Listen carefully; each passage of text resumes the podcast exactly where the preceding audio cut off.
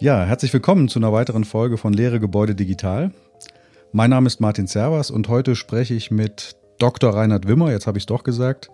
Er ist äh, Abteilungsleiter für digitales Change Management bei der TMM Group Gesamtplan Generalplanungs GmbH. Ich habe lange geübt in Böblingen bei Stuttgart. Und äh, wie ich eben gehört habe, sitzt er in seinem Schlafzimmer in Zeiten der Corona-Krise und ich in meinem äh, zugestellten Arbeitszimmer zu Hause. Und ähm, ja, die Soundqualität steht, ist ganz gut und wir gucken mal, was draus wird. Ähm, ich habe vor, heute natürlich auch äh, über ihn, über seinen Lebenslauf zu sprechen und wir werden vertieft, hoffe ich, das Thema Building Information Modeling, Digitalität im Bauwesen besprechen, nämlich das ist sein Spezialgebiet und äh, euch an den Empfangsgeräten wünsche ich jetzt alles Gute beim Zuhören und viel Spaß.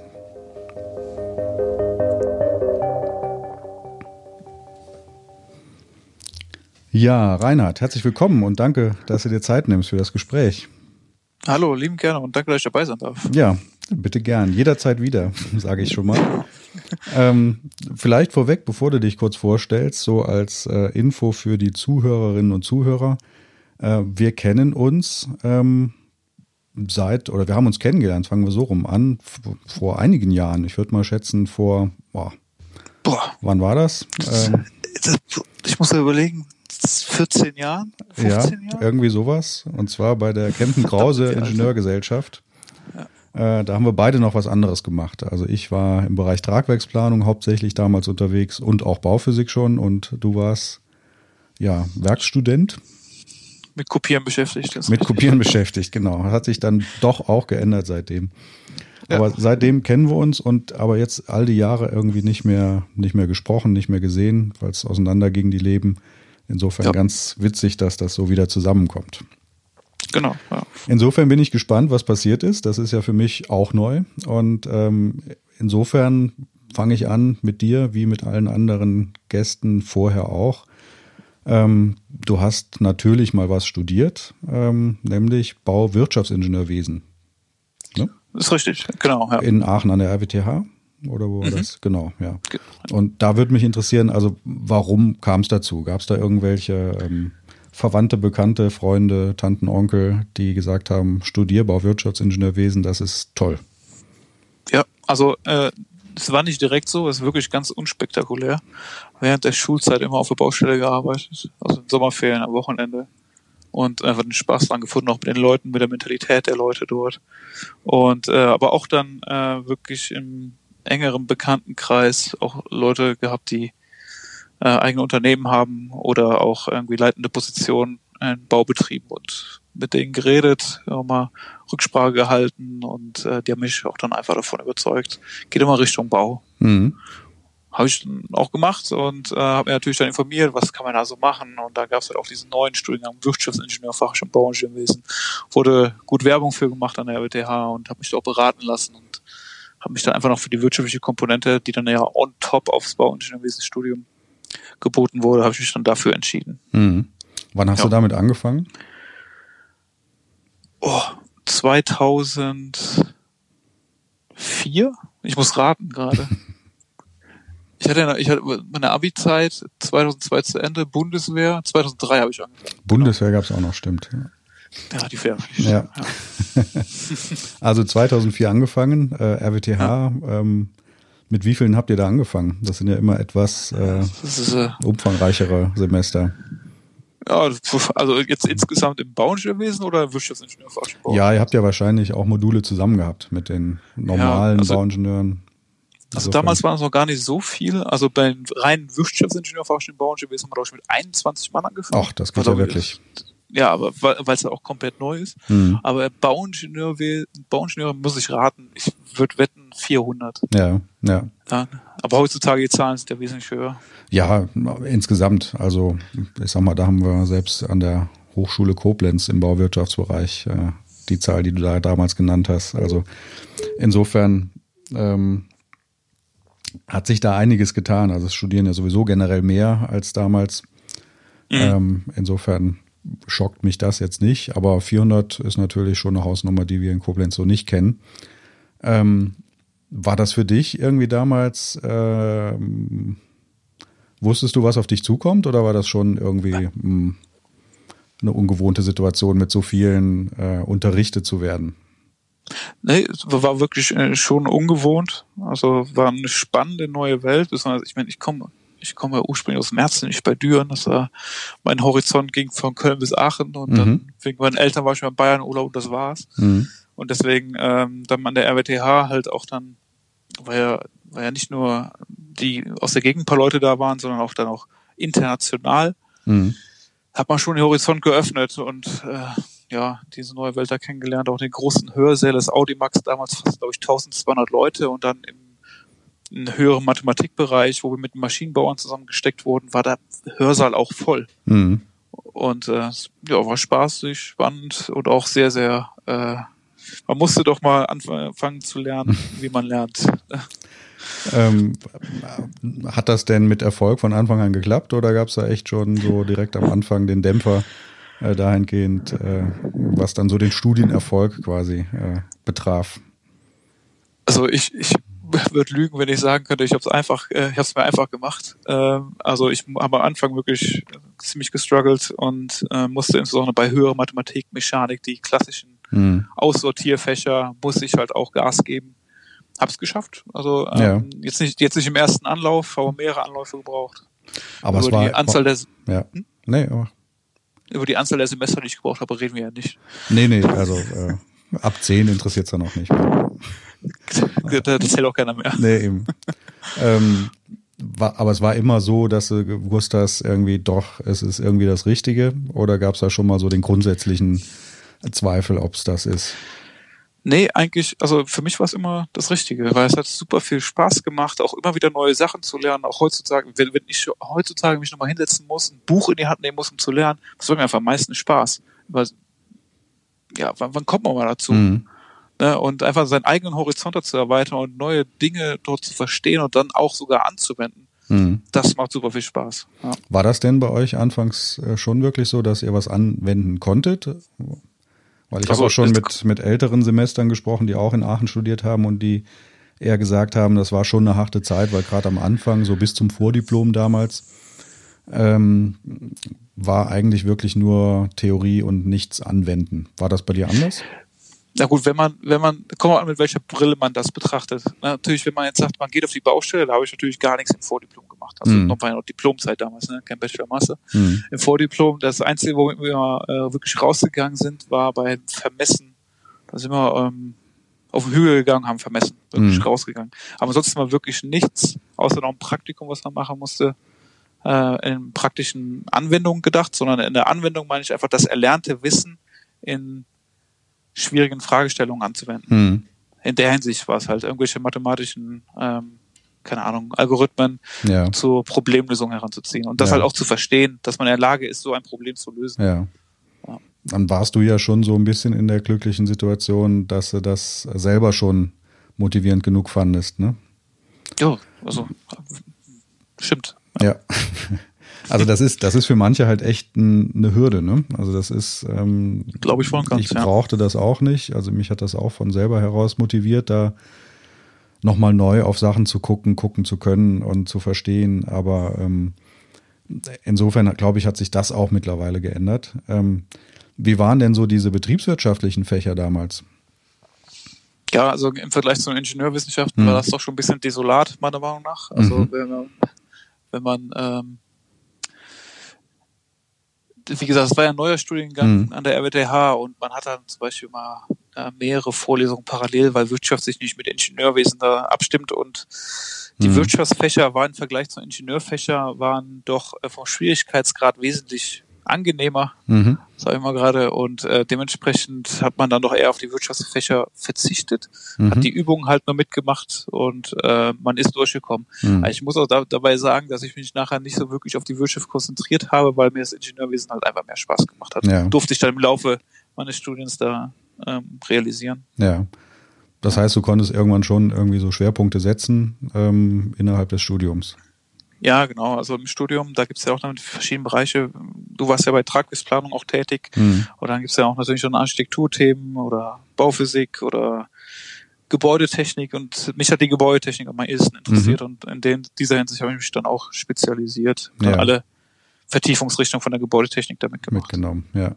ja. Ähm, ging das bis zur Thesis oder war die Thesis ganz, ganz klassisch dann? Ähm, welche Thesis? Ist die Doktor ja, oder? Nee, jetzt erstmal die Master.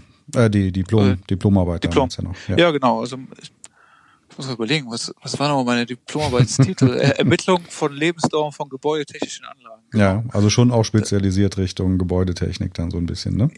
Ja, genau. Und weil nachdem ich ja äh, bei Kempen Krause aufgehört hatte, weil ich einfach am Lehrstuhl für Baubetrieb und Gebäudetechnik äh, einen Hiwi-Job angefangen habe, mhm. konnte ich dann auch da mehr das Gebäudetechnikwissen vertiefen. Und ja. Kempen Krause hat ja, hat ja nicht wirklich viel mit Gebäudetechnik gemacht. Nee. Ich doch mal gar nichts, oder? Nee, gar nichts. Immer noch nichts. Nee, nee, ja. nee, nee. Ja. Dementsprechend war ich dann da auch ähm, besser aufgehoben. Ja. So, dann hast du dein Diplom in der Tasche. Wie ging es dann weiter? Ähm, dann ich wurde auch direkt schon vom Lesho gefragt, wo ich der Hiwi war, ob ich dann direkt weitermachen möchte, weil mhm. das Forschungsgebiet dort A, die Mittel zur Verfügung hatte und B, brauchten die Leute und dann habe ich dort weitergemacht. Und ähm, habe dann gemerkt, ja, okay, Gebäudetechnik ist super, aber so wie geplant wird in der Praxis, weil ich ja nebenher auch ein paar Praktika gemacht hatte, äh, unter anderem beim BLB oder ähm, bei Wolf und Müller GmbH mhm. damals und noch ein paar andere Bauunternehmen.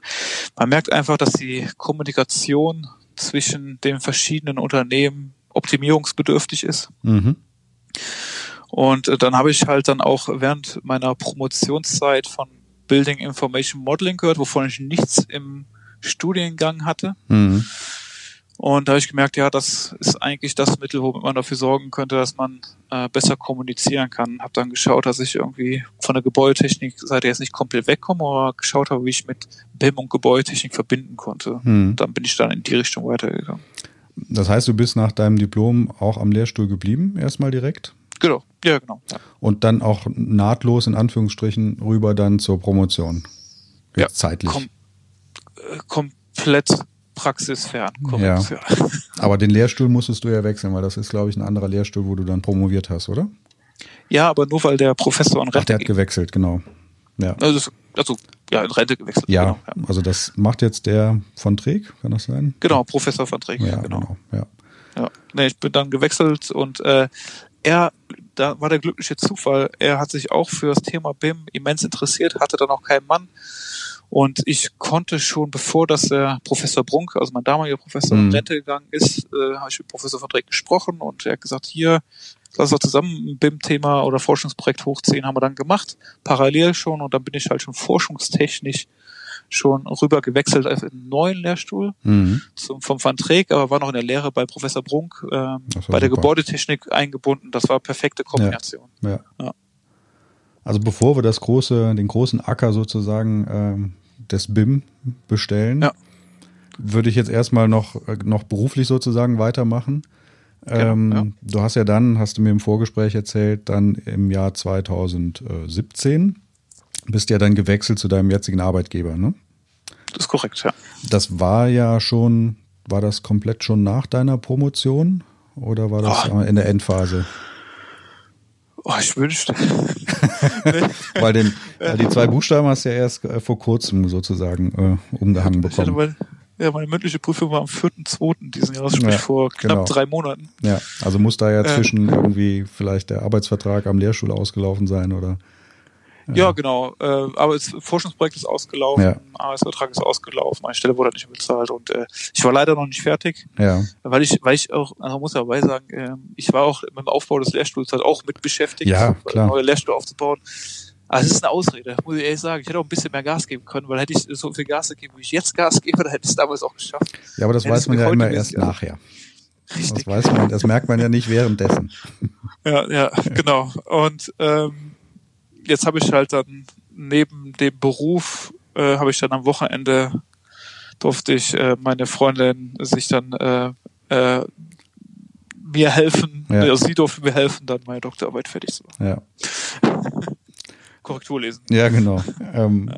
Also du bist dann äh, 2017, August hast du gesagt, hast du angefangen genau. in Böblingen. Ja. Ähm, was ist das für ein Arbeitgeber? Welche, welche Aufgabe hast du da?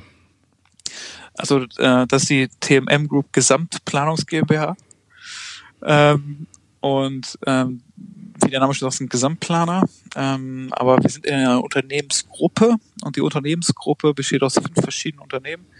Und äh, der Kern des Unternehmens ist die FACT GmbH. Die FACT GmbH ist ein TGA-Fachplaner. Und ähm, wir sind jetzt, glaube ich, insgesamt in der Gruppe 140, 150 Mann und die FACT GmbH macht davon, ich muss jetzt lügen, 100 Mann aus. Mhm also der größte Teil ist TGA-Fachplanung. Die TMBO Gesamtplanung tritt halt äh, auf und äh, holt zum Beispiel noch den Architekten hinzu, den Tragwerksplaner und berät den Kunden, den Bauherrn halt von der gesamtplanerischen Leistung. Mhm. Klassisch ja. Hochbau oder? Klassisch Hochbau, mhm. ja. Und äh, momentan, also äh, weil wir bei Stuttgart sind, hier bei Sindelfingen beim Daimler, ist äh, größtenteils sind unsere Kunden momentan ähm, Automobilindustrie, mhm. sprich Daimler und Porsche wir haben auch bei VW und Audi, wir haben uns auch einen guten Namen gemacht. Dies, diese Unternehmensgruppe oder die FEC GmbH gibt es seit dem Jahr 2000. Und ich bin auch nur zu denen gegangen, weil ähm, ich im Vorfeld in meiner Promotionszeit schon ähm, bin ich in Normen- und Richtlienienausschüssen war ich tätig, aufgrund dessen BIM mhm. muss standardisiert werden. Mhm. Und äh, dort habe ich den Dr. Krieger, der in der FEC GmbH arbeitet, kennengelernt und der hat mich halt akquiriert und ich bin auch nur zum Unternehmen gegangen, weil die seit dem Jahr 2004 alle Projekte in eine Datenbank reinpacken. Mhm.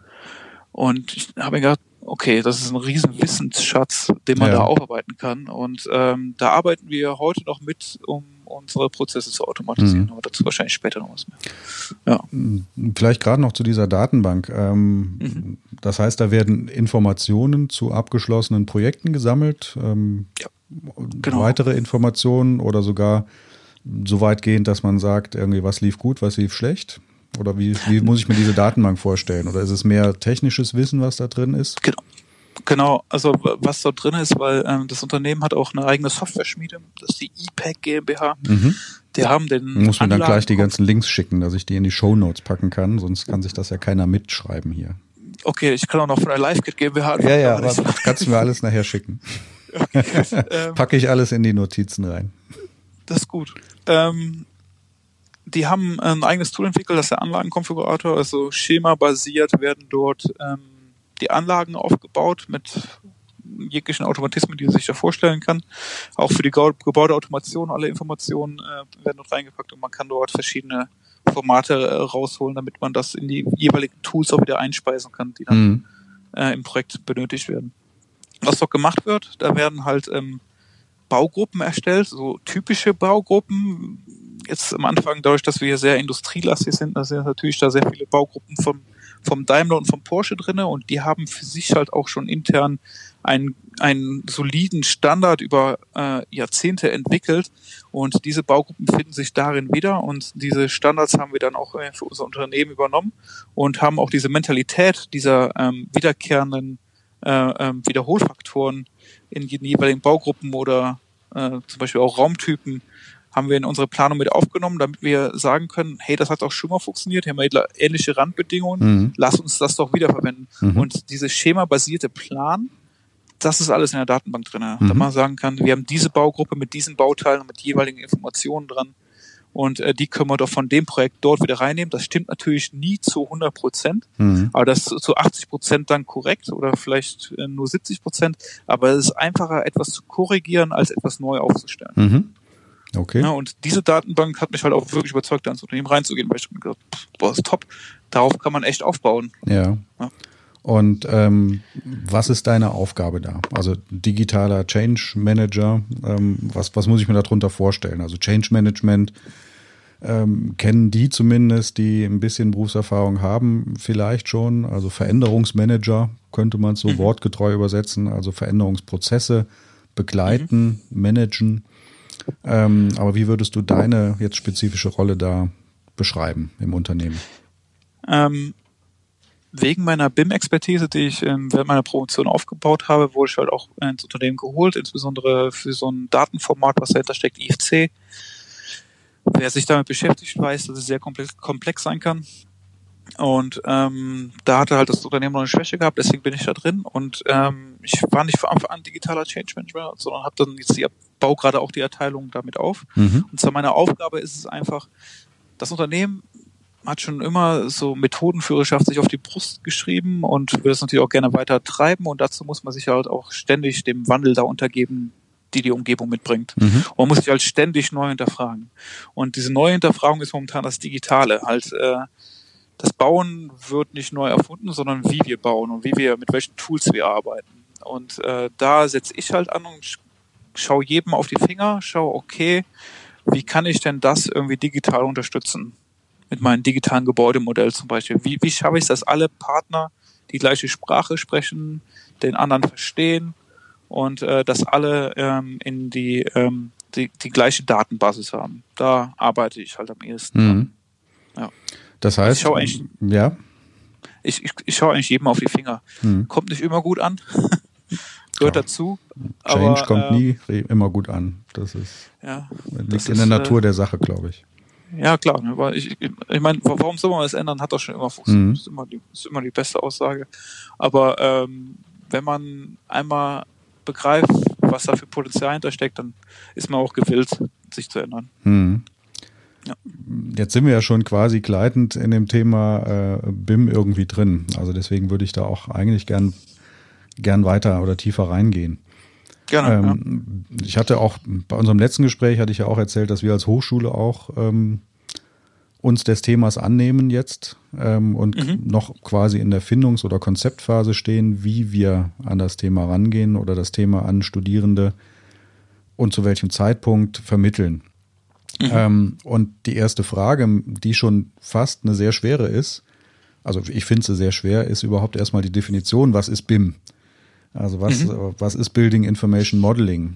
Und für mich schließt sich da dann auch direkt so eine Folgefrage an. Ist das nicht sowieso der falsche Einstieg ins Thema? Also, dass ich erstmal frage, was ist denn BIM überhaupt? Ähm, müsste ich nicht woanders mit der Frage anfangen? Also, wie würdest du jetzt ähm, Studienanfängern, die wirklich mit dem Bauwesen noch wirklich nicht viel Berührung hatten, erklären, was, was ist dieses Potenzial, wenn man mal woanders anfangen und nicht mit dem Begriff? Weil du hast gesagt, du möchtest Potenzial ausschöpfen, Wertschöpfung erhöhen. Ähm, mhm. Weil ich sag mal, Gebäude werden ja gebaut, seit Jahrzehnten werden die gebaut, ähm, sie stehen, sie halten, sie funktionieren. Also wo ist das Potenzial, für das sich dann vielleicht äh, so eine digitale Methode, um mal diese Buchstaben zu vermeiden, äh, eignen könnte? Ähm, ich hatte gesagt, dass ich da ähm, mich für die Sache BIM ent, äh, interessiert habe, weil ähm, die Kommunikation zwischen den Partnern immer sehr verbesserungswürdig ist. Ne? Und ähm, da sehe ich halt das Ziel des Ganzen, dass wir in der Lage sind, uns gegenseitig zu verstehen. Das ist das, ist das Ziel von BIM, weil momentan, man muss bedenken, sobald man einen Plan ausdruckt, ist er veraltet. Nämlich der Kollege, äh, die Kollegin, ähm, die könnte dann schon wieder was gezeichnet haben, das ist nicht mehr ein Plan, der Plan ist aber Baustelle, das ist äh, dann ähm, die Kollegin oder der Kollege dort gemacht hat, ist nicht auf der Baustelle und zack hat man veralten, veralteten Stand gebaut.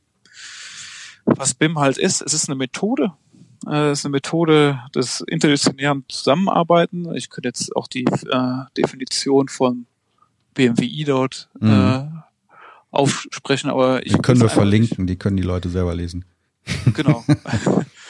Nee, also das Ziel ist einfach, man arbeitet auf Grundlage von digitalen Gebäudemodellen. Also so ein digitales Gebäudemodell ist einfach ein Abbild des äh, zu realisierenden oder real bestehenden Gebäudes in einem gewissen Maße. Das ist nie hundertprozentig korrekt. Man spricht dort auch vom digitalen Zwilling. Halte ich nichts von, von, von diesen Begrifflichkeiten, weil der verwirrt ist, weil dann glaubt man, dass dort alles drin ist. Das ist halt nicht so, sondern es ist immer eine zweckmäßige Abbildung von dem, was ich dort ähm, bauen möchte oder von meinem Projekt eher gesagt. Und alle sollen auf Grundlage dieses Modells arbeiten können. Und da spricht man einfach auch dann wieder von dieser Single Source of Truth. Warum man es so nennt, weiß ich nicht. Wahrscheinlich, weil es auf dem äh, ähm, amerikanischen Sprachgebrauch dann einfach so überführt wurde. Also jeder soll halt auf die gleiche Datenbasis zugreifen können, mhm.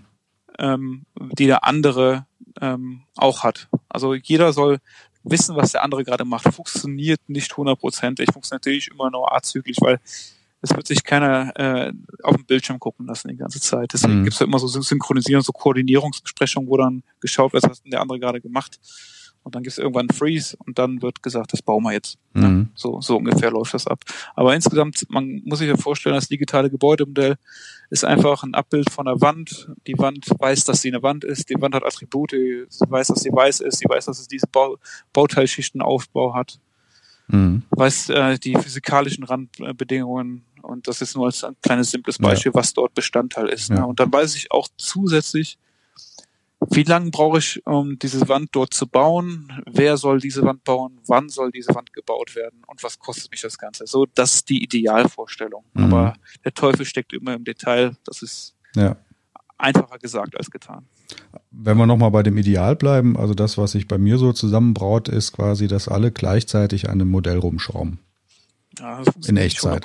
Also das, nee, das Ideal. Also die Utopie könnte man es auch nennen, äh, weil Utopien haben ja so ja, den Aspekt ja. der Unerreichbarkeit. Insofern ähm, wäre das doch eigentlich, ähm, wäre das die Utopie von, von BIM? Alle arbeiten gleichzeitig, alles passiert in Echtzeit. Ähm, jetzt mal unabhängig davon, ob das realisierbar ist oder nicht. Aber kann man sich das so grob vorstellen, vereinfacht? Ist Utopie jetzt positiv oder negativ? Utopie ist für mich positiv. Also das ist äh, für mich erstmal positiv besetzt. Ähm, weil die Probleme sind ja dann, und das weißt du ja wahrscheinlich wie wenige, ähm, weil sich ja dein Promotionsthema drum gedreht hat, der Teufel steckt ja dann wirklich im Detail an, das ist korrekt. an diesen Schnittstellen. Aber wenn man mal da mal die ganzen Probleme beiseite wischt, und ich sehe das wirklich positiv, dieses Bild, mhm. ähm, aber um es mal ganz vereinfacht zu sagen, ist das ein Modell, an dem alle gleichzeitig arbeiten, parallel und nicht mehr dieses äh, serielle hintereinander wegarbeiten. bleiben wir beim Wort Utopie, äh, das wäre die Idealvorstellung oder die, die utopische Vorstellung, mhm. gesagt, aber da, wenn ich jetzt, ich, ich, ich tue mir schwer zu sagen, dass, dass das Ziel werden wird, weil ich halt selber nicht für umsetzbar. Mhm. Denn äh, da ist der Mensch halt einfach noch nicht gewillt, so offenkundig seine Planung freizugeben. Da ist, glaube ich, so der Mensch eher der schwierige Faktor. Mhm, das ist interessant. die Technologie, ja. Das ist interessant, weil, weil ich hätte jetzt eher gesagt, das ist eher die Technologie und äh, so dass äh, die ganz simple Frage, ähm, also ich weiß nicht, ob das jetzt der falsche Zeitpunkt ist, aber wenn ich jetzt mal äh, auf die Fachdisziplinen schaue, die an einem äh, einigermaßen komplexen Bauwerk arbeiten oder planen, mhm. Äh, dann gibt's natürlich die führenden äh, Fachplanungsdisziplinen wie, wie Tragwerksplanung und TGA und auch natürlich die Architektur. Das sind große, mhm. große Disziplinen. Und ähm, mhm. ich könnte mir vorstellen, dass da auch die technischen Lösungen schon sehr weit sind, weil da einfach auch großer, relativ großes Potenzial oder Hebel hintersteckt. Wenn mhm. ich jetzt aber mal in, in die kleineren Disziplinen reingucke, wie äh, Barrierefreiheit, Brandschutz, äh, die Bauphysik würde ich mit da reinzählen, ähm, Freianlagenplanung vielleicht noch, ähm, also so die ganzen kleinen Fachplanungsdisziplinen. Da hätte ich jetzt eher gesagt, ähm, das Problem ist eher ein technisches, dass nämlich die Softwarehersteller dieser, die diese Programme herstellen für die paar äh, Bauphysikplaner oder die paar Brandschutzplaner, dass die gar kein Potenzial darin sehen, diese Schnittstellen, um die es ja letzten Endes geht, ähm, oder auch geht, ähm, in ihren Programmen zu implementieren, die teilweise noch auf, äh, wenn ich jetzt an an Dämmwerk oder sowas denke, auf einer ganz anderen Plattform aufgesetzt sind. Ähm, und du sagst, es ist eigentlich mehr der Mensch, der da so ähm, diese Utopie verhindert. Das finde ich ganz interessant. Also du siehst eigentlich in der Technik nicht so den großen, das große, Pro also ich will das nicht verharmlosen, aber ähm, du sagst mhm. letzten Endes so, das scheitert eher am Menschen es sind, sind jetzt gerade mehrere Punkte aufgekommen. Mhm. Also äh, bei den großen Disziplinen, da gibt es eigentlich mehr, mehr Probleme als bei den kleinen Disziplinen. So Brandschutz oder äh, also Bauphysik oder sowas. Solange wir alles in der äh, Microsoft Excel stützt ja, glaube ich, die ganze Welt mit allen Planungstools. Äh, Sobald wir alles in Excel drin haben, kriegen wir es auch ins äh, Gebäudemodell rein. Dementsprechend, also egal mit welchen Tools die Personen arbeiten, ähm, Im Endeffekt kann man über eine Excel, CSV, eine JSON oder sonst irgendwie sowas, bekommt man alles hier ganz Gebäudemodell rein, weil die großen Fachdisziplinen wie Architektur, Tragwerksplanung oder Gebäudetechnik können diese dann äh, importieren, natürlich mit der Klassifizierung, die dahinter sein muss, damit das auch dann verstanden wird von dem Programm korrekt. Aber ähm, das größere Problem sind eher bei wirklich den großen mhm. Disziplinen, weil wir dort einfach unterschiedliche Tools haben, die seine, die, die jeweilige Daseinsberechtigung auch innehaben. Wie zum Beispiel, ich kann es zum Beispiel sagen, die TGA-Fachplaner größtenteils nutzen Autodesk Revit, mhm. Wohingegen die Architektur größtenteils Archicad verwendet. Das sind halt zwei unterschiedliche Unternehmen, die äh, historisch äh, nicht gut miteinander ausgekommen sind, weil sie auch einfach Konkurrenten sind. Und dann gibt's halt jetzt zusätzlich noch dieses neue Format, was ich eben auch schon gesagt habe, Industry Foundation Classes, IFC-Format, was an sich ein Monster ist, aufgrund dessen, dass äh, es alle Schnittstellen bedienen möchte. Zumindest wird's, da wird, wird, wird behauptet, dass es das kann. Aber damit es halt bedienen, alle, alle äh, Software bedienen kann, muss es halt auch dann redundant sein. Denn es muss ja zum Beispiel, wenn ich in Archicad eine Linie darstelle, kann ich es mit zwei Punkten machen, wo ich in Autodesk da einen Punkt, äh, eine Länge und einen Winkel habe. Mhm. Wenn jetzt ein Archicad die Linie nach Autodesk da verschiebt, dann kommen bei Autodesk zwei Punkte an und Autodesk kann daraus keine Linie zeichnen, weil es einfach die Linie anders versteht. Mhm. Das ist mhm. nur ein simples Beispiel.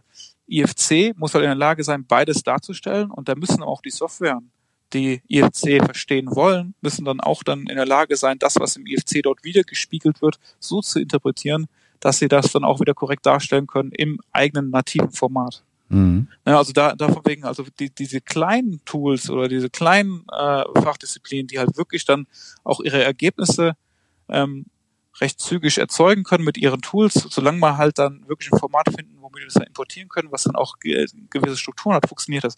Aber diese großen Disziplinen, die halt dann historisch bedingt ähm, schon sehr viel ähm, investiert haben, die, dieses eine oder andere Programm, sind dann auch weniger gewillt, ähm, mhm. sich dort umzuformen. Mhm. Und da sehe ich eher Schnittstellenprobleme als bei den kleinen Disziplinen. Und äh, wenn wir halt so ein BIM-Projekt angehen, äh, mit auch, wir haben bei jedem Projekt haben wir natürlich wieder andere neue Partner, außer bei verschiedenen ähm, Projektpartnern, die, mit denen wir dann häufiger zusammen sind. Vor jedem Projekt ist die Leistungsphase null und da gibt es dann äh, so wird so ein BIM-Abwicklungsplan ausgearbeitet, wo dann auch so Schnittstellentests sind. Dann kommt dann so ein Konformitätstestmodell, wo wir unsere jeweiligen Anwendungsfälle auch abbilden können, wie zum Beispiel auch Bauphysik. Und der Bauphysik muss halt, Bauphysiker muss halt sagen, hier, äh, wenn ich eine Wand be bekomme, dann will ich nicht so eine monolithische Wand haben, sondern ich will einen Schichtaufbau der Wand haben und ich will hinter jedem Objekt da meine Parameter drin schreiben. Mhm. Ne? Und das muss dann auch der, der Architekt muss das dann auch wissen und dann weiß er, dass halt diese schichtweise Modellierung dort machen muss und dann bekommt der äh, Bauphysiker, der jetzt zum Beispiel in einem anderen Pro Programm arbeitet, was gar nicht mit dem äh, digitalen Gebäudemodell dort verbunden ist, bekommt halt diese Auswertung, die sind okay, damit kann ich arbeiten und dann trage ich hier die Werte ein, könnt ihr damit arbeiten? Sagt der Architekt ja, dann wird es wieder reingespielt mhm. und so läuft das dann. Natürlich wäre es optimal, wenn alle auf dieses eine Gebäudemodell mhm. zugreifen können, ist aber momentan noch nicht der Fall. Ist ja vielleicht, sagtest du ja auch eben, ist es vielleicht auch gar nicht nötig, ne? Also weil dann, dann reden wir über die letzten paar Prozente. Ähm, ja, genau. Vielleicht, äh, ja, muss das auch nicht also, sein, sondern immer so ein schrittweises Hin und Her sozusagen äh, kann ja zumindest, ist ja auch auf jeden Fall eine Zwischenstufe, die wir jetzt ja auch schon erleben. Ja, also ich, ich, ich meine, gr grundsätzlich wäre es super, wenn wir alle immer auf die gleiche Datenbasis jederzeit zugreifen können und sehen, was der andere gemacht hat. Mhm. Aber da ist, wie gesagt, der Mensch, äh, der will sich da nicht so in die Karten gucken lassen. Also ja. ich meine, auch, auch bei uns, wenn wir da irgendwelche Experimente machen und gucken, ob das da passt oder nicht, dann machen wir das auch in dem Modell. Und äh, da will ich nicht, dass der Kollege von einer anderen Fachdisziplin dann auf Grundlage meines Experiments, mhm. dann eine Sackgasse ist, irgendwas plant und dann kann der wieder neu machen. Also es würde im Endeffekt mehr kosten, als es dann ja. wirklich hilfreich wäre. Mhm. Ähm, jetzt waren wir ja sehr technisch unterwegs bis jetzt. Also ähm, haben über die Utopie gesprochen. Davor hast du so umrissen, was für dich das dann auch darstellt. Ähm, wenn wir jetzt mal auf die Projektseite gehen, also auf die praktische Seite, ähm, vielleicht ist es bei euch aber auch eine Sondersituation aufgrund eurer Auftraggeberstruktur. Aber ähm, ist es momentan so, dass die Bauherren schon verstärkt danach fragen oder ist es eher so, dass ihr ähm, das akquiriert und sagt, hör mal, das wäre doch für dich auch eine Idee, lass uns das äh, mal mit einem 3D-Modell äh, aufsetzen? Oder ist es sogar so, dass ihr sagt, nee, wir machen das sowieso schon, weil unser Mehrwert, unser interner Mehrwert schon so hoch ist? Ähm, es gibt ja verschiedene Randbedingungen. Eigentlich haben wir alle Fälle, äh, dass wir halt auch einfach Auftraggeber haben, die es einfach verlangen. Ne, dann machen wir es einfach. Ne, dann müssen auch alle Planungspartner das mitbringen. Ist das in der Anderes, Automobilindustrie verstärkt so, weil die ja sehr stark ähm, standardisiert, auch was ihre Fabrikautomation und äh, Robotertechnik angeht, das auch nutzen können tatsächlich? Ist das da so? Die haben äh, durch den Standard, den ich eben schon erwähnt hatte, mhm. haben die ja schon sehr gute Strukturen drinne. Und das, was die dort momentan machen, ist eigentlich kein richtiges BIM, weil die weniger mit den Informationen arbeiten, sondern immer sehr stark Geometrie getrieben.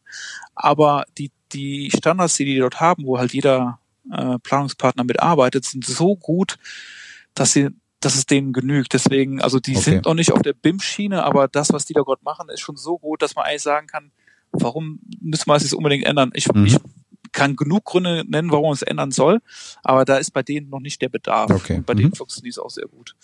So, jetzt andere ähm, Kunden, die wir haben, zum Beispiel, äh, wir haben ein paar ähm, Produkthersteller für Gebäudetechnik, für die bauen wir halt so ein paar Campus, wie zum Beispiel Würth oder Geberit, hoffentlich bald. Ähm, und noch ein paar andere äh, Unternehmen, wie zum Beispiel Viga. Die wollen natürlich dann schauen, dass ihre neuen Seminarcenter oder Campus, dass mhm. die äh, mit der BIM-Methode gebaut werden, damit die auch selber Projekterfahrung damit haben. Ja, ja. Ne? Und die sagen halt von vornherein, Leute, wenn ihr für uns arbeitet, dann bitte nach der BIM-Methode, was heißt bitte nach, dann nach der BIM-Methode. Mhm. Und äh, die sind auch dann gewillt zu investieren. Also jeder Produkthersteller, der sieht halt auch das Potenzial da drin. Dass man sagt, wenn ich jetzt meine Komponenten dort im digitalen Gebäudemodell platzieren kann, weil die halt gut sind, weil der Anwender damit zufrieden ist, wenn ich halt digital im Gebäudemodell drin habe, wird es halt auch real gebaut. Mhm. Ja, und was das bedeutet, da äh, das kann man selber ausrechnen. Ja, klar. Ja. Naja, also solche haben wir auch und dann haben wir noch andere ähm, Projekte, wo halt angefragt wird, ob wir es machen sollen. Natürlich muss man auch schauen, dass dann ähm, das preislich niedergeschlagen wird. Dann wird dann gesagt so, hm, okay, vielleicht doch nicht, ist nicht, äh, es kommt immer auf das Projekt an, ob es teurer ist. Manchmal ist es sogar billiger. Und dann gibt's halt andere Projekte, wo ähm, wir einfach das Planungskonsortium sagt, lass uns doch die BIM-Methode machen, weil wir sind alle schon erfahren da drin und wir wissen, wie es funktioniert oder wir stellen uns vor, wie es funktioniert. Dann wird halt dieser BIM-Abwicklungsplan gemacht, dann, dann, werden wir auch realisieren, ob es wirklich funktionieren kann. Mhm. Und dann machen wir es einfach. Und dann schauen wir, ob wir am Ende das äh, Gebäudemodell dem Bauherrn übergeben. Machen wir natürlich dann immer am Ende wegen bezüglich der Dokumentation. Mhm. Aber ob er dann was damit anfängt oder nicht, muss er selber wissen. Ja, klar. Ne? Also für den Betrieb kann man das Gebäudemodell auch super nutzen. Will noch nicht jeder. Aber das wird sich halt mit der Zeit auch noch ergeben. Hm. Ich kann natürlich jetzt ganz ketzerisch fragen, ähm, eigentlich muss BIM sich doch so stark lohnen, äh, dass so das Gesamtplanungsteam das auf jeden Fall anwenden möchte. Weil richtig, wenn, wenn es sich nicht lohnen würde, dann macht es irgendwie ja. auch keinen Sinn. Das ist richtig. Ja, ne, man, ja genau, also das ist vollkommen richtig. Ja. Hm. Und im Prinzip reden wir jetzt über eine eine Übergangsphase äh, dahin, mhm. äh, bis es erstens jeder versteht, dass ja. es sich lohnt. Und äh, da viel, spielen halt diese Veränderungsprozesse auch eine wesentliche Rolle, weil so Firmenstrukturen mhm. ja auch ähm, ja ein System sind, das kann ich ja irgendwie auch nur von außen und sehr träge ähm, ja, verändern oder intervenieren, dass sie sich verändern. Ähm, und die Technik muss natürlich auch mitwachsen. Also diese EFC-Schnittstellen, ja. die äh, werden natürlich auch äh, ausgefeilter und immer umfangreicher und so weiter. Also die zwei Prozesse das laufen doch jetzt eigentlich, ne? Und wenn das abgeschlossen ist, dann müsste es doch eigentlich ab einer gewissen Gebäudegröße, sage ich mal, äh, so viel Sinn machen, dass alle Welt das äh, per se anwendet. Ne?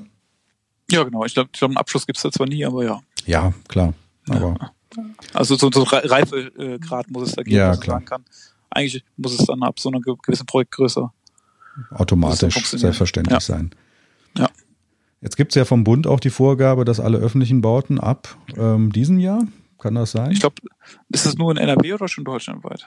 Hm, ich meine erstmal. Ich glaube, es ist NRW, oder? Oder Ländersache auf jeden Fall. Ich meine ja, es ist noch nicht äh, vereinheitlicht. Aber es ist jedenfalls irgendwie so in den nächsten Jahren und in manchen Ländern jetzt schon verpflichtend, dass das ähm, wie heißt der Wortlaut, untersucht werden soll, ob man diese Methode anwendet. Das ist, glaube ich, noch ein bisschen weich geschrieben. Also man muss es nicht zwingend, glaube ich, aber ähm, die Reise geht dahin. Ne?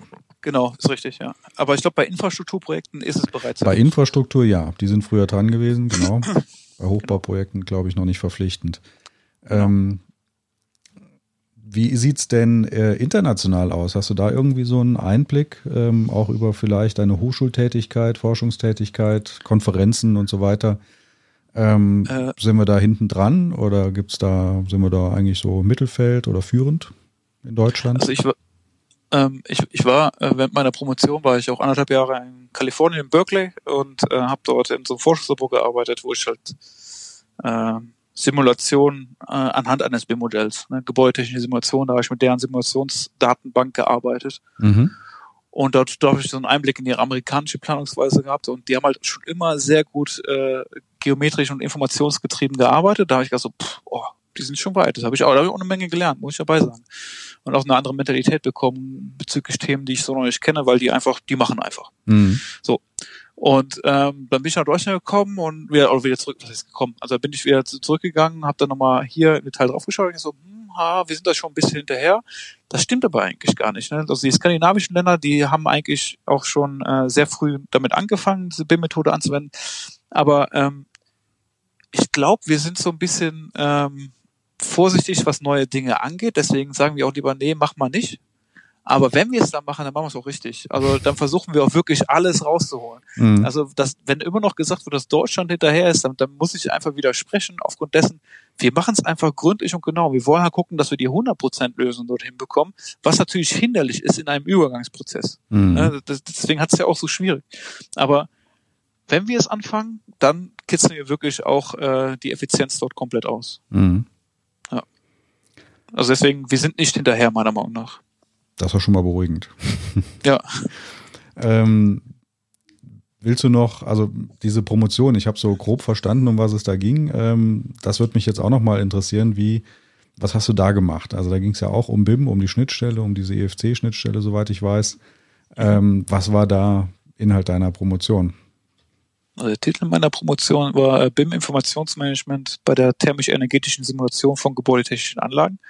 Also ein ganz kurzer Titel. Mhm. Und ähm, was ich dort gemacht habe, ich habe mir halt dieses IFC-Datenformat genau angeschaut, habe geschaut, okay, wenn ich jetzt Daten in diesem Format drinne habe, wie kann ich die nutzen, um damit eine Simulation, das war eine Simulationsumgebung Modelica heißt die, äh, der zu verschiedenen Bibliotheken, mit denen man dann arbeiten kann, ähm, wie ich diese Daten dort reinbekomme und dann auch eine Simulation ausführe. Also was ich dort gemacht habe, ich einfach die Schnittstelle definiert. Ich habe mir, äh, wir haben Gebäude, mehr verschiedene Gebäudemodelle modelliert in einem äh, Modellierungsprogramm, haben die mit Daten angereichert, speziell für die äh, thermische energetische Simulation, haben dann exportiert und gleichzeitig habe ich mit einem Kollegen zusammen, der äh, von der Programmiererseite dabei war, oder mehreren Kollegen eigentlich, ähm, haben wir dann das Datenformat dort ins Simulationsprogramm hineinbekommen und geschaut, wie es ausschaut, können wir auf den Knopf drücken, damit simuliert. Im Endeffekt haben wir es geschafft, aber das ist sehr, sehr theoretisch gewesen. Also mhm. das ist, ist, nicht wirklich äh, praxistauglich, momentan ja. noch nicht. Ja. Ähm, ist denn dieser Bereich der thermisch-energetischen ähm, Simulation, ist das einer, der erstmal gut geeignet ist? für dieses für die Praxis? aufgeschlossen. Ja, so, dass diese Tools gut geeignet sind, das ist klar. Das ist ja auch, ähm, mhm. sage ich mal, der Weg, in, in, auf den man gehen wird, denke ich mal, zumindest bei größeren Gebäuden. Aber mhm. ist das, also ich würde jetzt auch vermuten, dass, dass diese Tools, ähm, wie sie alle heißen, ne, TAS, IDA Eis und so weiter, Solarcomputer, mhm. ähm, prinzipiell erstmal gut geeignet sind, äh, sich da anzuschmiegen an so ein BIM-Modell. Ist das so? Würdest du das auch so sehen? Also ich sag mal so, äh, wie gesagt, IFC Monster habe ich schon mal gesagt, ähm, man muss wissen, was man macht. Das ist nicht so, wie man das aus Windows kennt. Ich speichere hier die Word-Datei ab und oder die Excel-Datei ab oder copy und paste eine Tabelle aus einer Excel-Datei, füge die da im Word ein und funktioniert das das funktioniert ja auch nicht hundertprozentig und das ist schon äh, die eigene Microsoft-Umgebung. Mhm. Und äh, jetzt auf der Ebene, was nicht nur schnöde Tabellen sind, sondern wirklich komplexe Sachen, das ist nochmal eine Nummer schwieriger. Man muss einfach experimentieren. Die Schnittstelle, besonders über IFC, ist immer ein Experiment für jeden Anwendungsfall und auch für jede Funktion, die man dort abbilden möchte. Dementsprechend, äh, man kann nicht einfach Export, Import machen. Man muss exportieren, schauen, wie was ankommt, herausfinden, warum das nicht hundertprozentig angekommen ist und immer dran weiterarbeiten. Man mhm. muss dann sukzessiv ans Ziel rankommen. Aber das hängt nicht von dem Programm ab, sondern an dem IFC-Format selber. Weil jeder, jedes Programm versteht das anders. Wie gesagt, da ist diese Redundanz einfach drinne Und ähm, je nachdem, welches Programm nativ einfach diese und jene Methodik verwendet, wird dann halt diese Methodik auch verwendet, um das in IFC abzusprechen, weil es halt einfach ist. Mhm. Aber das, was dort drin ist, wird auch vom anderen Programm anders verstanden. Also muss man mhm. dann in dem äh, Ursprungsprogramm muss man dann anders arbeiten, damit das Zielprogramm das auch versteht. Mhm. Und ganz schwierig wird's halt, wenn man eine Kette von Programmen hat. Mhm. Wenn man halt dann mehrere hintereinander schaltet, und man muss halt vorne schon entscheiden, was bei Programm 7 dort ankommen soll. Und das ist eine Menge Arbeit. Aber man kommt dorthin. Also es ist einfach in der Mache alles. Führt das nicht zwangsläufig zu einer Konzentration? Also da, da stelle ich mir jetzt vor, also ich muss quasi jetzt, wenn ich nur zwei Programme hätte, äh, dieses, dieses Tandem abstimmen, sozusagen. Ja, damit Programm 2, äh, damit da was ankommt, was es versteht, muss Programm 1 da richtig mit umgehen, dann muss ich ja dieses Tandem quasi abstimmen. Ähm, das heißt, wenn ich die jetzt zusammenpacke zu einem Programm ähm, oder zu einer Programm Konglomerat, Firma, wie auch immer, mhm. hätte ich ja das Problem nicht mehr. Führt das also nicht zwangsläufig dazu, dass es äh, zu einer Konzentration kommt, dass man also Marktvorteile sich erhofft dadurch, dass man einkauft, kleinere Programme dazukauft, die Schnittstelle klärt und dann ein Paket anbieten kann? Das wäre eine Lösung, aber ich glaube, der Markt funktioniert so nicht, dass man sagen kann, dass die Insellösungen, die momentan auf dem Markt sind und Daseinsberechtigung hat, da muss man ja alle mitnehmen. Mhm. Funktioniert einfach nicht. Ist einfach, besonders in Deutschland ist äh, die Struktur so immens komplex, mhm. dass man, dass man da nie hinkommen wird. Ja, also man, man, man kann ja auch zum Beispiel auch so es gibt ja auch so City GML, also so, so Stadtebenen. Warum kann ich da mein digitales Gebäudemodell nicht einfach reinpacken, weil ist so einfach eine kleinere Version mhm. oder eine kleinere digitale Abbildung. Da gibt's halt technische Feinheiten, die so einfach nicht äh, funktionieren. Und da gibt's einfach ein anderes Koordinatensystem. Da muss man jetzt mal alle Koordinaten umrechnen in das andere Koordinatensystem. Ich glaube, City GML hat 13 verschiedene Koordinatensysteme. Und was das bedeutet in der Umrechnung, da arbeitet man sich zu Tode. Ne? Also ist wirklich sehr, sehr schwierig noch da kommt man hin, dass es einheitlicher wird, aber es wird nie eine Konzentration von, also eine, mhm. eine Familie geben. Also für mich klingt das alles noch sehr komplex und sehr weiter Weg, sehr mühsamer Weg. Ähm, ja, wer hat keiner gesagt, dass es einfach ist. Nee, nee, das ist richtig. ähm, aber wer hat denn dann, ich meine, da muss ja Manpower rein und Geld reinfließen, damit das weiterentwickelt wird. Äh, wer hat denn da Interesse dran? Wer steckt denn da Geld rein? Also ich, also je nachdem, ich, ich habe eben die zwei, zwei ähm, ähm, Produkte oder Softwarehersteller Autodesk und mhm. Archicad genannt. Autodesk ist so äh, pseudo offenes Programm, was BIM unterstützt. Ne? Also so, es gibt so eine Autodesk-Familie, die eigentlich von sich behauptet, alle Fachdisziplinen, auch die kleineren abzubilden. Ich glaube, das können die auch schon sehr gut, äh, aber ich wette nicht alles und es werden auch nicht bestimmt alle Funktionen dort abgebildet, die man gerne hätte. Aber wie gesagt, das ist, schon, ist schon sehr breit. Wenn man halt in der Autodesk-Familie bleibt, funktioniert das auch alles schon recht einwandfrei. Aber wenn nun jetzt jemand von Archicad daherkommt, muss man halt auf dieses EFC-Format umsch umschwingen und äh, muss halt das dort mit verarbeiten. Und wenn man jetzt in Archicad äh, Autodesk halt deswegen halt auch keine kein Interesse, sich großartig zu öffnen, weil es halt von sich behauptet, ich äh, bin ja eh schon kann doch alles. Mhm. Ja, ich bin für mich bin ich schon offen mhm. und deswegen sind die so Pseudo-BIM. Und dann Archicad hingegen, die halt gesagt haben, okay, wir müssen halt mit Autodesk klarkommen, aufgrund dessen, dass sie einfach Expertisen haben, die wir nicht bieten. Deswegen gucken wir, dass wir halt komplett offen werden. Deswegen bedienen die auch dieses EFC-Format sehr, sehr gut. Ich kann nicht sagen, ob es perfekt ist, weil ich noch nicht im Detail reingeschaut habe, aber ich, die EFC-Dateien, wenn ich mir die im Detail anschaue von Archicad, die sehen die wesentlich besser aus als die von Autodesk. Mhm. Und deswegen, Archicad versucht halt da die offene Strategie zu haben, dass man sagt so, Leute, wenn ihr unsere Funktion nutzen wollt, macht das gerne. Und zusätzlich, wenn ihr andere Funktionen braucht, bieten wir euch alles, damit ihr auch mit denen arbeiten könnt. Mhm. Ja? Und deswegen, bin eher ein Freund von Archicad, obwohl ich es nicht verwende. Ich benutze nur Autodesk, weil es einfach meine Funktion dort ähm, hat, die ich braucht.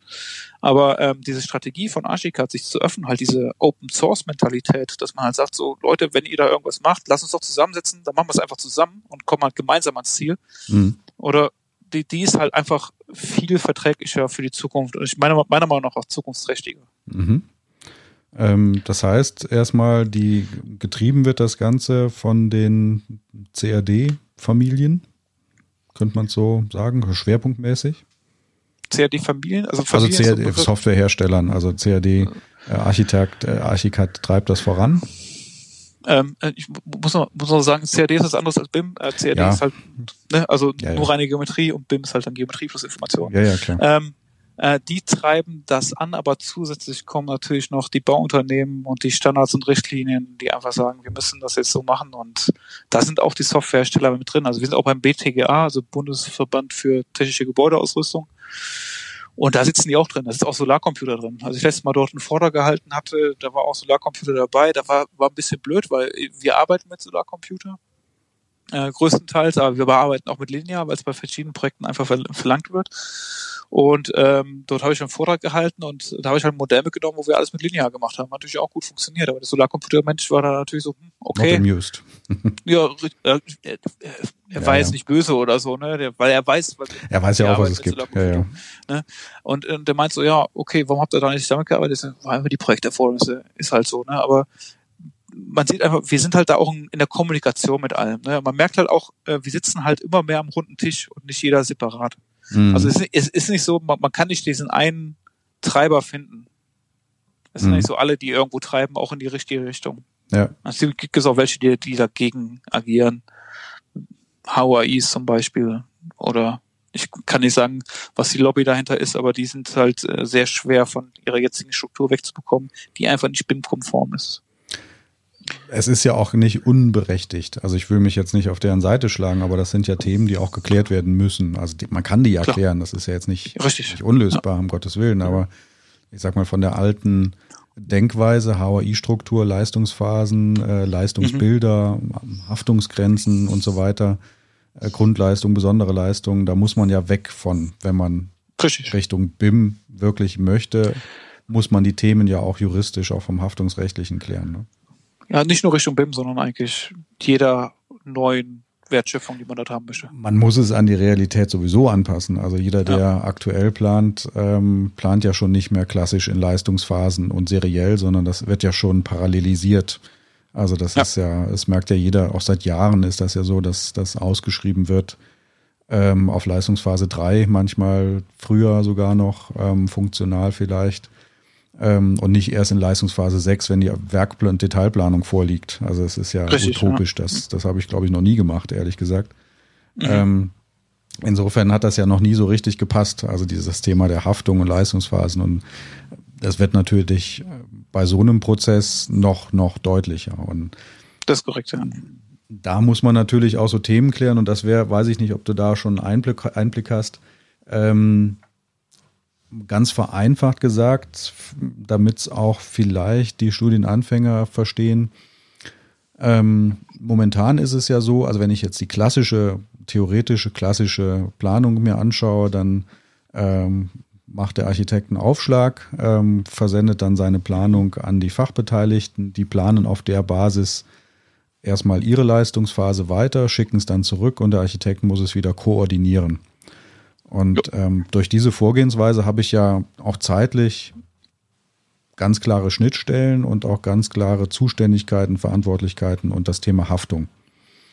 Mhm. Äh, und das löst sich ja auf. Also diese Konturen verschwimmen ja jetzt mehr und mehr. Und ähm, was wir eben bei der Software hatten, irgendwie damit bei Software 2 was ankommt, was sie verwenden und gebrauchen kann, muss Software 1 auch schon was enthalten. Das heißt, ähm, es wird ja so sein, dass ich auch ähm, Leistungen erbringe, die aber erst ein anderer nutzen kann. Ja, und im, im ja. schlechten Fall kann ich Fehler machen, äh, die sich erst bei hinten raus auswirken. Ähm, wie wird das denn zurzeit gelöst? Gibt es da einen Ansatz? Also momentan ist ja, ich muss mal schauen, ob ich die Frage richtig verstanden habe. Ähm, momentan ist ja so, dass wir ähm, immer noch vom Architekten das führende Modell bekommen. Ne? Also er setzt ja eins auf und dann nehmen wir das und äh, synchronisieren das mit unseren Sachen. Meine Mutter ruft an, ich muss mich mal kurz wegdrücken. Ich mache mal Pause.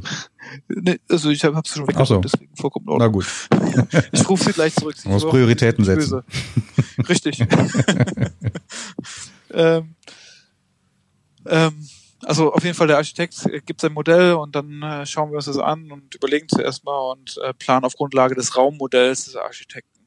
Mhm. Ne? Und ähm, dass wir hinten raus halt alles richtig machen, sorgen wir einfach dafür, dass wir am Anfang schon so viel ähm, nicht Details reinpacken, nicht geometrische Details, sondern einfach schon die, die Leistungen, die wir auch später erbringen müssten, gemäß der HAI mhm. oder gemäß der Leistungsphasen, schon recht früh nach vorne mhm. holen.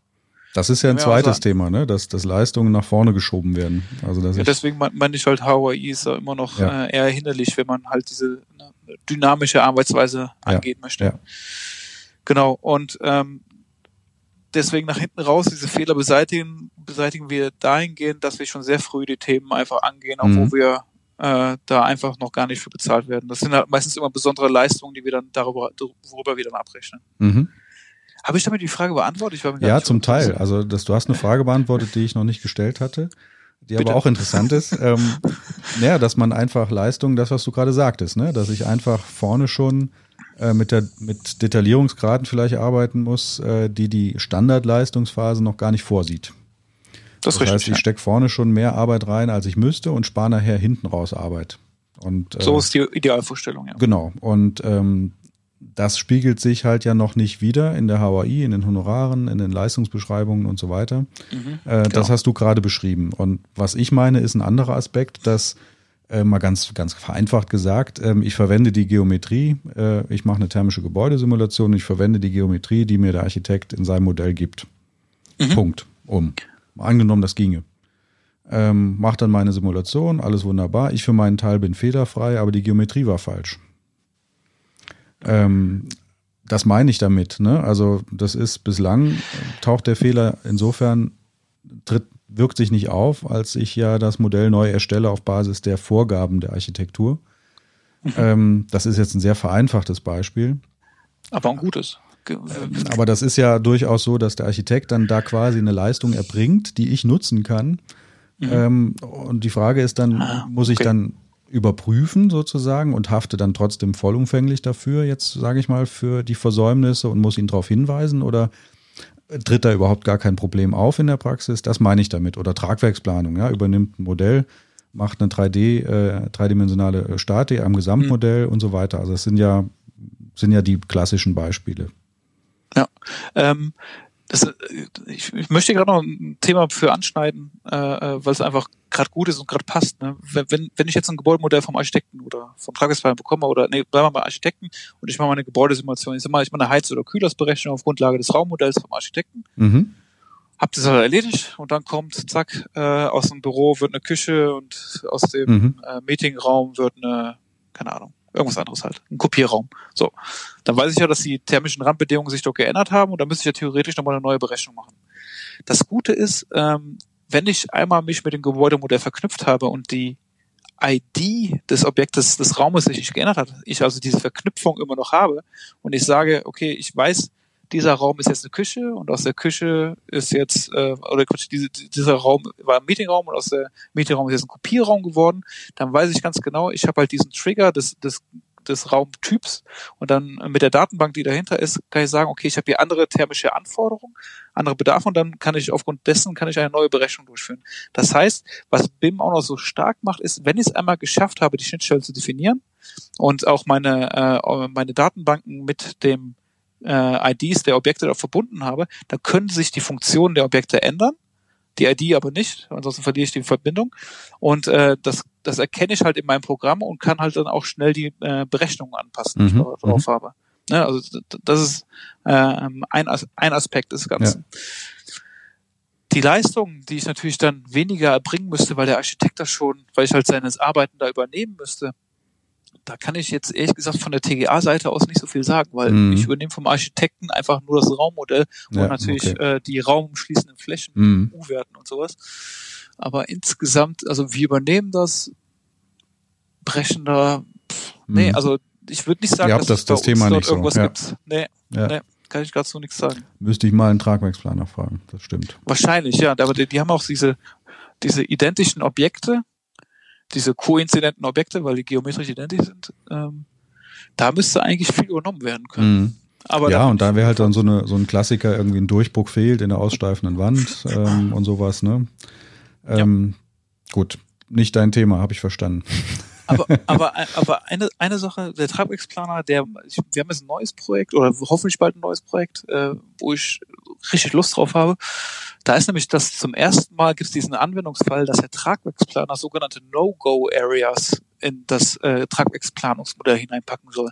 Mhm. Sprich, er teilt die äh, Wände und Decken derart auf, er sagt so, hier roter Bereich, mhm. da darf mir nichts durchgehen bis DN irgendwas, aber hier grüner Bereich, da kannst du ruhig DN 100 durchgehen. Ja. Mhm. Ja, da, da freue ich mich drauf, weil diesen Anwendungsfall hatte ich selber noch nicht. Und ich glaube, es würde uns die Arbeit erleichtern. Mhm. Ne, dann weiß ich einfach, okay, wo kann ich jetzt mit meiner Trasse hier lang? Ja, ah ja, da ist, da, da ist grün, da gehe ich durch. Mhm. Hm. Da bin ich mal gespannt, wie das funktioniert. Ja. Wenn wir jetzt mal ähm, vom Rückspiegel nach vorne gucken, ähm, was würdest du so, wo geht denn so die Reise hin? Wo gibt's denn so ein paar Trends? Also BIM ist immer so ein, ein großes Schlagwort, das wird gerade von vielen genannt, das taucht in jeder Fachzeitschrift, in jedem Monat auf, ist irgendwas über BIM drin. Ähm, stimmt, ja. Wird uns das weiter erstmal beschäftigen oder würdest du sagen, ähm, das erreicht jetzt so langsam seinen Höhepunkt und wird ein bisschen mehr zur Selbstverständlichkeit? Was würdest du sagen? Wo geht's hin? Ich glaube, BIM ist halt auch einfach nur so ein Überbegriff vor dem Ganzen, was da passiert. Ich glaube, da wird einfach super viel zusammengefasst und äh, ich glaube, von BIM wird immer noch gesprochen, aber dann auch mehr von Spezialisierung. Weil ähm, was wir jetzt auch neu auf der Baustelle haben, ist halt ähm, auch mit äh, sogenannter Augmented Reality, mhm. also wo man dann wirklich im Tablet auf der Baustelle sind wo wir unser 3D-Gebäudemodell dort hinter haben, auch komplett georeferenziert.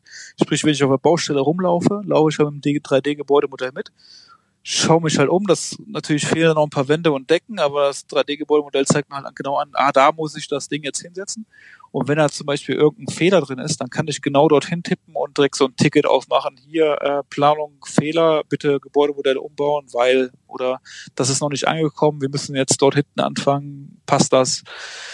Also so Augmented Reality, da gibt's auf jeden Fall noch eine, eine, Menge Trends. Dann halt die Schnittstellen, also diese Interoperabilität, die muss auf jeden Fall optimiert werden. Da wird auch viel dran gearbeitet.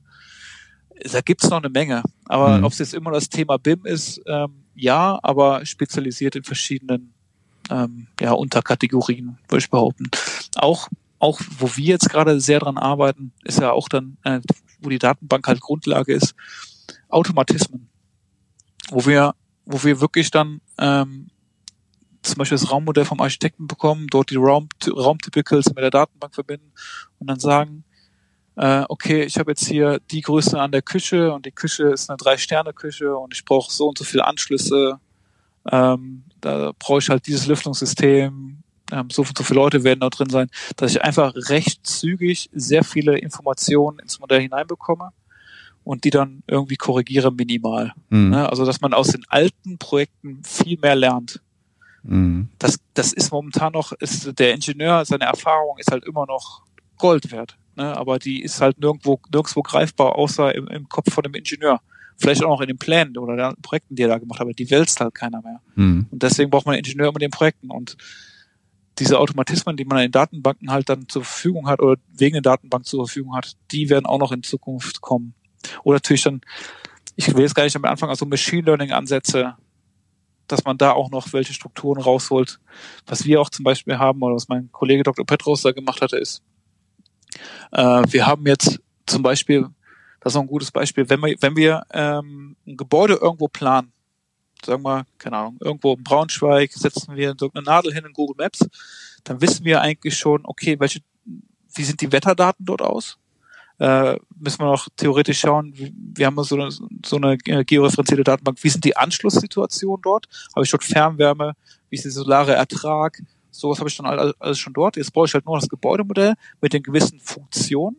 Ja, mhm. sag ich so, mhm. okay, wie, wie viele Etagen habe ich, wie viel Fläche habe ich, was für Raumtypen habe ich drin, dann kann ich auch schon recht zügig den Bedarf berechnen und dann mit der georeferenzierten Standort und den Anschlusssituationen kann ich eigentlich auch schon die Technikzentrale auslegen und das recht zu, weil, weil mehr Informationen brauche ich ja theoretisch nicht. Natürlich ist das natürlich alles überschlägig, ne, mhm. weil halt so mhm. die Automatismen das sind. Aber da haben wir halt dann auch unsere Machine Learning Ansätze draufgepackt, wo wir halt sagen, okay, ähm, da kommen wir recht zügig dann zu einem Ergebnis. Was ist mit so Themen wie ähm, Mobilität, also Nutzungsphase, Lebens, mittlerer Lebenszyklus? Ähm, ist das auch ein Thema, was ihr äh, ja habt in eurem Büro? Verstehe ich gar nicht die Frage. Mittlerer also, Lebenszyklus? Ja, also die Nutzungsphase. Also Herstellphase, Nutzungsphase, End of Life ähm, und ähm, Ach so, also die Lebenszyklusphase viel, Gebäude. Ja, genau. Also wir haben ja gerade okay. ganz viel über die Herstellung gesprochen und ähm, mhm.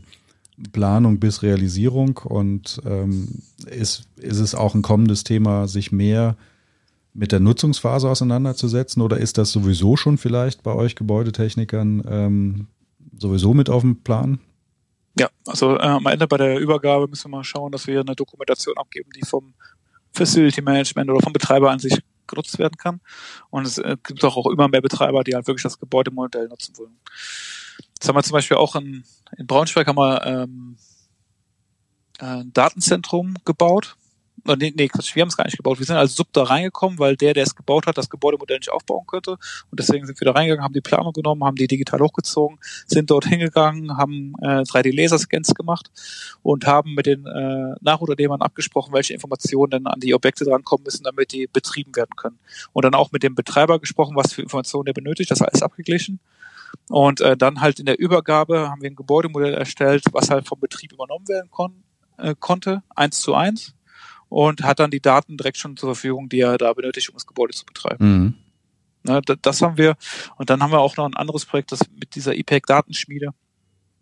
Ähm, da haben wir ähm, fürs Asset Management nennt man es ja, für, also für die Betriebsphase des Gebäudes haben wir auch ein Tool aufgebaut oder sind wir dabei, ein Tool aufzubauen, was halt auch dann georeferenziert, raummodellbasierend alle Informationen beinhaltet, die halt im Raum zur Verfügung stehen. Zum Beispiel, ob da jetzt der Schrank drin ist und ob da jetzt eine Brandschutzklappe ist und wenn dort die Brandschutzklappe ist, wie sieht halt äh, der Wartungszyklus aus und was muss ich alles tun für diese Wartung zu dem Zeitpunkt. Und das haben wir dann auch mit einer App auf dem Handy und dann kann der Facility Manager da rumlaufen, geht in den Raum rein, okay, weiß dann, dort ist die Wartungsklappe, dort muss er hin, das muss er machen, erstellt einen Bericht, ist dann fertig. Was mir gerade zusätzlich noch einfällt, wir haben noch ähm, Open Project bei uns im Unternehmen, das ist so ein Aufgabenmanagement-Tool, da äh, bauen wir auch gerade so ein äh, Modellviewer rein. Und ähm, dieser äh, Modellviewer wird auch genutzt, um dann äh, auch für das Modell basierend ähm, Aufträge auszugeben, wie zum Beispiel bei dieser Wand muss noch was gemacht werden oder äh, mhm, mhm, für den Raum muss noch eine Berechnung gemacht werden oder hier fehlen die Informationen. Und da wollen wir halt dann auch modellbasiert, wollen wir dann die ganzen Aufgaben ähm, im Unternehmen und mit unseren Projektpartnern verteilen. Das ist auch noch so ein Zukunftsthema. So, dass man dann äh, so eine Arbeitspaketbörse hat. Mhm. Spannend. Also ich bin ja. äh, baff überrascht, ähm, was man alles mit dem Bauingenieurwesen anfangen kann, was man anfangs mal studiert hat, was daraus werden kann.